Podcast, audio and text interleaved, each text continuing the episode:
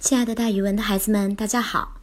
我呢，就是那个爱讲故事、爱到了自己都姓蒋的蒋楠老师。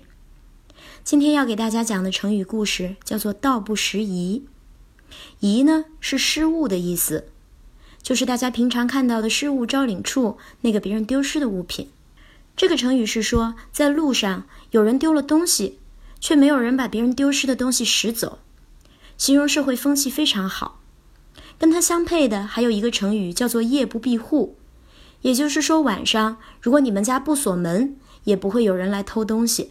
在咱们国家的春秋时期，郑国有一位政治家叫子产，他因为平定贵族的旧势力和叛乱有功，成了郑国的正卿。正卿是一个官名儿，他采取了一系列的措施，促进郑国的经济发展，同时呀，还主张依法办事儿，依法治国。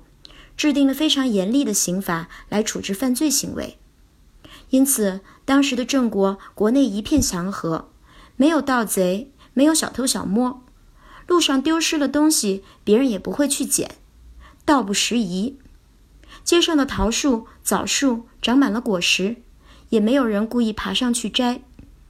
晚上睡觉，如果不把门关起来，不上锁，也不会有人进来偷东西或者抢劫。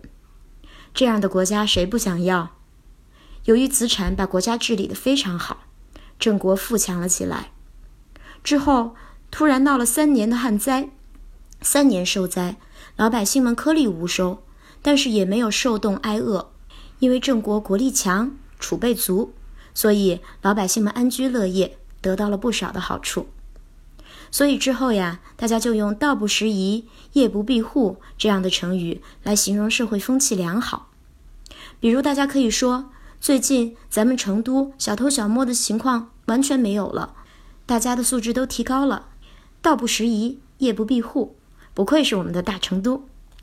好了，孩子们，今天的成语故事就给大家讲到这儿，咱们明天见哦。